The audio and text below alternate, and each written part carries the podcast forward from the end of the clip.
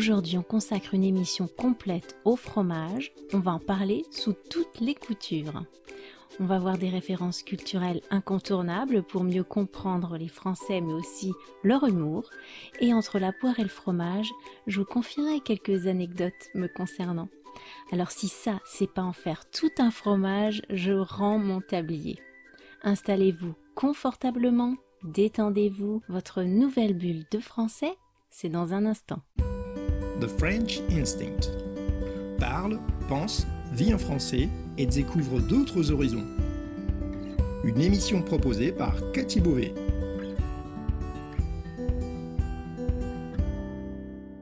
Vous écoutez le podcast The French Instinct, une bulle francophone pour vous immerger dans le français authentique et vous perfectionner tout en vous proposant un moment de détente, de découverte et d'inspiration.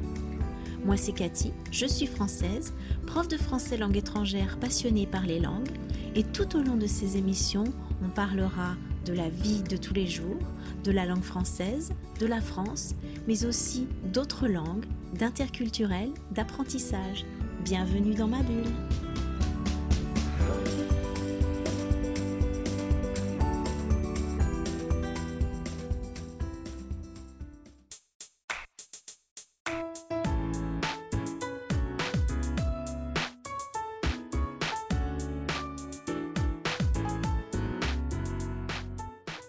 Bienvenue dans cette nouvelle bulle de français.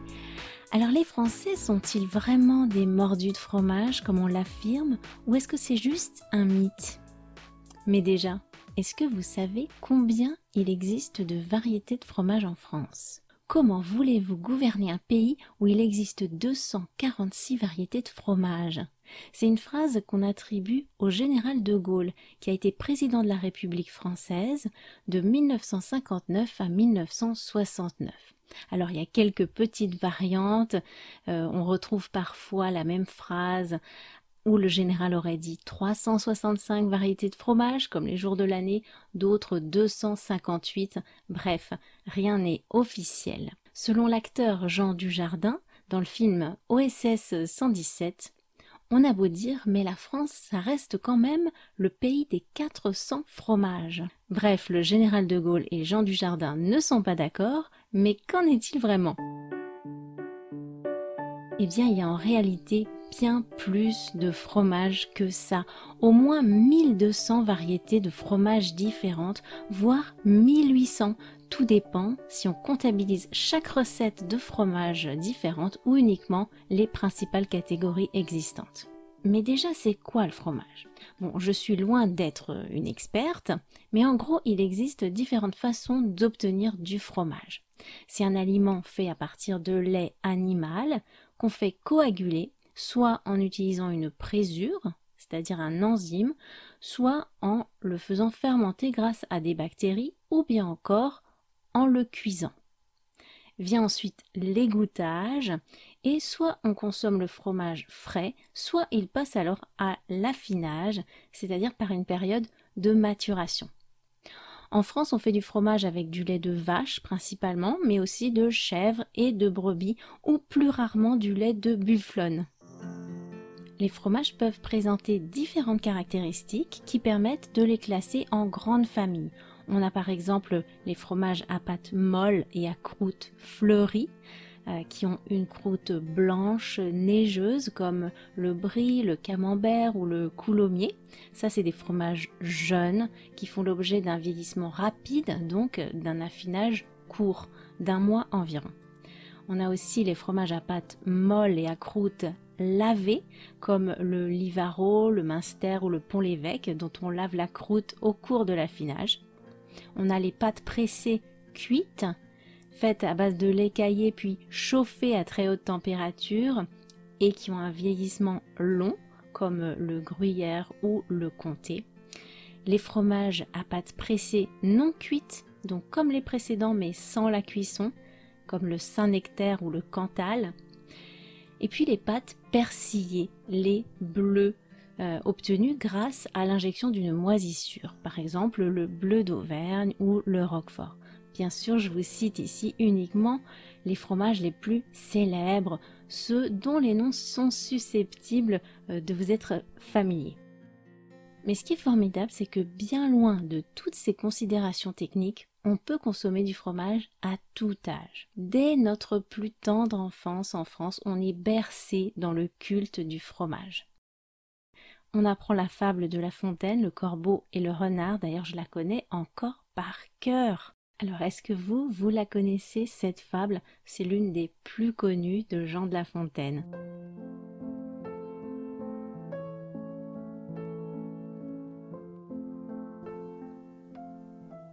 Maître Corbeau, sur un arbre perché, tenait dans son bec un fromage. Maître Renard, par l'odeur alléchée, lui tint à peu près ce langage. Eh bonjour, monsieur du Corbeau, que vous êtes joli, que vous me semblez beau, sans mentir, si votre ramage se rapporte à votre plumage, vous êtes le phénix des hôtes de ces bois. À ces mots, le corbeau ne se sent pas de joie, et pour montrer sa belle voix, il ouvre un large bec, laisse tomber sa proie. Le renard s'en saisit et dit Mon bon monsieur, apprenez que tout flatteur vit aux dépens de celui qui l'écoute. Cette leçon vaut bien un fromage, sans doute. Le corbeau, honteux et confus, jura, mais un peu tard, qu'on ne l'y prendrait plus. Bref, toute une fable pour un fromage. Quand on est enfant, on chante aussi Il était une bergère. Il était une bergère, héron, héron, petit patapon. Tous les enfants connaissent cette chanson, et c'est l'histoire d'une bergère avec ses moutons qui fait un fromage, et malheureusement un petit chat vient y mettre la patte. Je vous mettrai le lien pour que vous puissiez l'écouter. Les industriels ont pensé depuis longtemps à des formats et des packagings qui attirent les enfants dès leur première découverte gustative.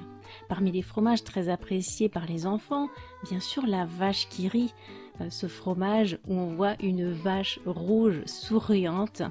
Euh, le Babybel, un fromage rond, rouge également, euh, qu'on ouvre, qui est enveloppé d'une petite pellicule de cire. C'est des fromages qui n'ont pas beaucoup de goût, qui n'ont pas un goût fort, donc qui plaisent généralement aux enfants. Il y a aussi le kiri, un fromage à tartiner. Alors ça m'a toujours amusé parce que le slogan de ce fromage, euh, c'est le fromage des gastronomes en culotte courte. Pendant très longtemps, quand j'étais petite, j'ai pensé que c'était le fromage des astronautes en culotte courte. Et forcément, je voyais pas le rapport entre un astronaute et quelqu'un qui mangeait du fromage, parce que bien sûr, je connaissais pas encore le mot gastronome. Faut bien dire que l'odeur et le goût du fromage, c'est parfois euh, rebutant. C'est pour ça qu'on essaie de trouver des goûts un peu plus atténués pour les enfants.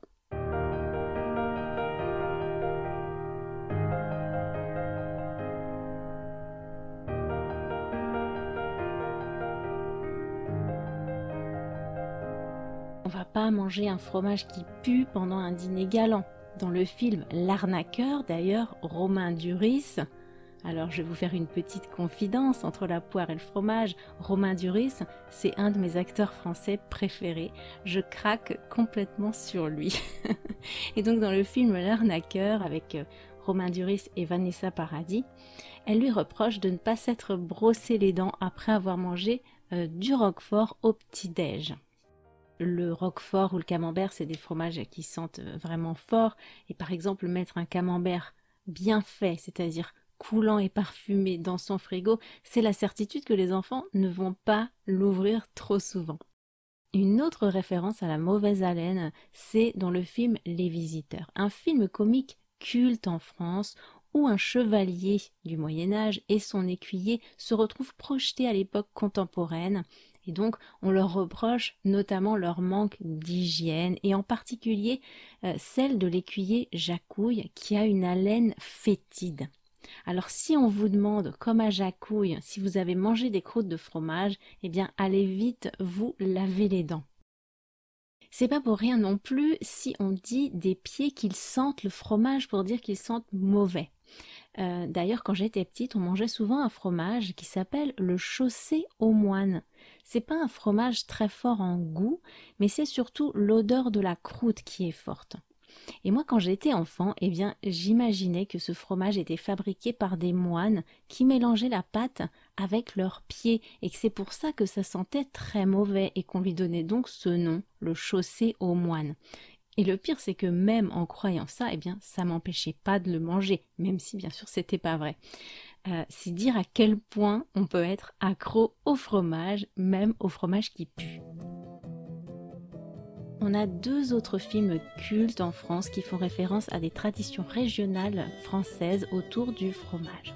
Dans Bienvenue chez les Ch'tis, on découvre la tradition du nord de la France de manger du maroilles, un fromage au goût très fort, au petit-déj et trempé dans le café. Enfin, dans les bronzés fonds du ski, on découvre la pétafine, plus connue sous le nom de fougne, une recette traditionnelle du Dauphiné. Alors il s'agit d'utiliser des restes de vieux fromages qu'on mélange avec du lait, de l'ail, de l'eau de vie, euh, de la graisse, un peu de vinaigre, de sel et de poivre. Bien sûr, ça a un goût très fort et dans le film, eh bien, c'est une des scènes euh, qui font beaucoup rigoler. Tous les extraits de films, je vous les mettrai sur mon site pour que vous puissiez découvrir ces scènes cultes de la culture française en matière de fromage.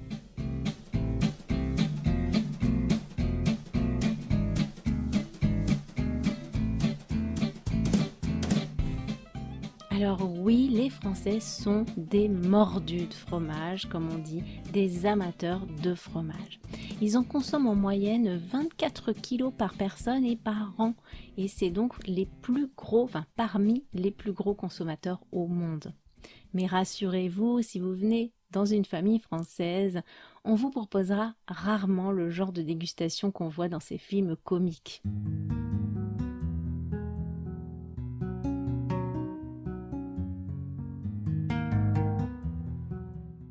Manger du fromage en France, c'est tout un art. Le fromage, il a sa place à lui tout seul au cours du repas. Un repas français, habituellement, c'est une entrée, un plat principal ou plat de résistance, puis le fromage et enfin le dessert. Au restaurant, on pourra nous demander de choisir entre fromage ou dessert. On mange le fromage habituellement avec du pain et de la salade. Même si c'est pas un fromage à tartiner, on pose souvent le morceau de fromage sur le pain ou on mange une bouchée de pain et une bouchée de fromage. Pour certains, manger du beurre avec du fromage, c'est un vrai sacrilège. Mais certains spécialistes disent qu'au contraire, c'est un conducteur de goût qui sublime le fromage. Pendant une fête de famille, même après un repas copieux, on ne peut pas faire l'impasse sur le plateau de fromage. Même si les convives n'ont plus faim, les hôtes se doivent de proposer du fromage, libre ensuite aux invités d'en manger ou non. Alors sur un plateau de fromage, eh bien on va trouver un assortiment de différentes sortes de fromage.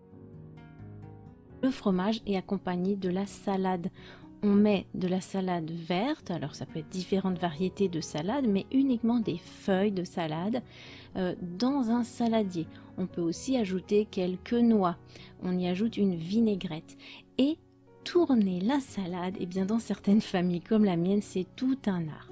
Chaque fois qu'on doit tourner la salade, puisqu'on met la vinaigrette au fond et la salade par-dessus, on attend le dernier moment pour tourner la salade pour que la vinaigrette n'abîme pas la salade, que, les feuilles ne soient pas oxydées et donc qu'elles soient présentables quand on amène le saladier sur la table. Et bien donc au moment de tourner la salade, à chaque fois, ma mère rappelle comment on doit faire. On a des couverts à salade spécifiques pour tourner et servir la salade. Il faut la tourner vers soi, c'est-à-dire que euh, je mets, je tiens les deux couverts, un de chaque côté, et je tourne la salade en faisant un mouvement rotatif vers moi et pas vers l'extérieur, sinon je risque de faire tomber des feuilles de salade en dehors du saladier. Je contrôle mieux si ça vient vers l'intérieur. Voilà. Donc quand je vous dis qu'on fait vraiment tout un fromage, du fromage en France, eh bien c'est le cas.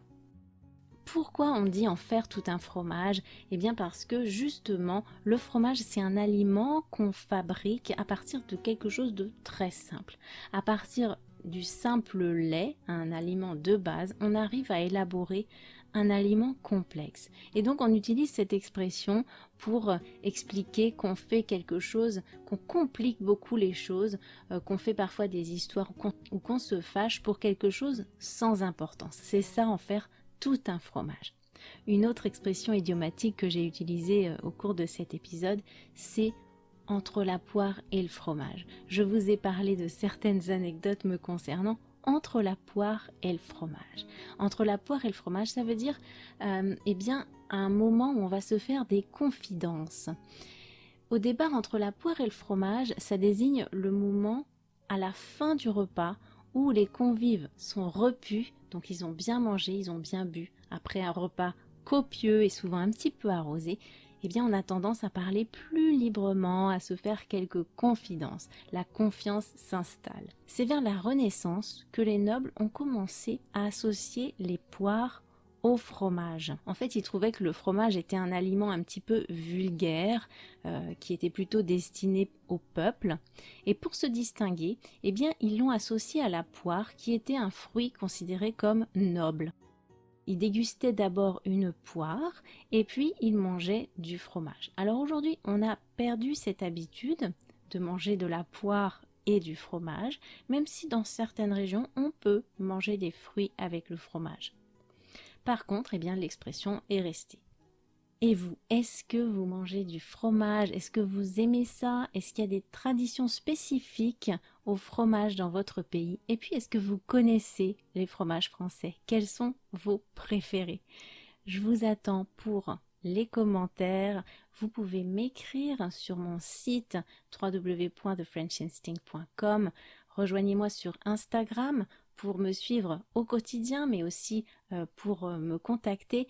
Et puis, vous pouvez aussi m'écrire par mail thefrenchinstinct.gmail.com. Voilà, n'hésitez pas à me faire part de vos remarques, de vos suggestions, à laisser des avis euh, aussi sur les plateformes où vous écoutez le podcast et puis à m'envoyer vos questions si vous en avez. Je vous rappelle qu'il y a maintenant une nouvelle rubrique dans le podcast qui s'appelle Coup de pouce dans laquelle je vous donnerai des astuces, des conseils, je vous aiderai à mieux intégrer le vocabulaire, la grammaire, euh, tous les éléments qu'on retrouve dans les épisodes du podcast et je pourrai répondre à vos questions ou partager vos témoignages. Alors n'hésitez pas à le faire. Je vous attends, je vous souhaite une très belle fin de journée et à bientôt pour une nouvelle bulle de français. Merci d'avoir écouté cette émission. Si vous voulez discuter de ce qui a été abordé dans cet épisode, accéder à la transcription et me suivre sur les réseaux sociaux, allez sur mon site www.thefrenchinstinct.com. Vous trouverez le lien direct vers cet épisode dans la description du podcast. On se retrouve au prochain épisode pour une nouvelle bulle de français. À bientôt!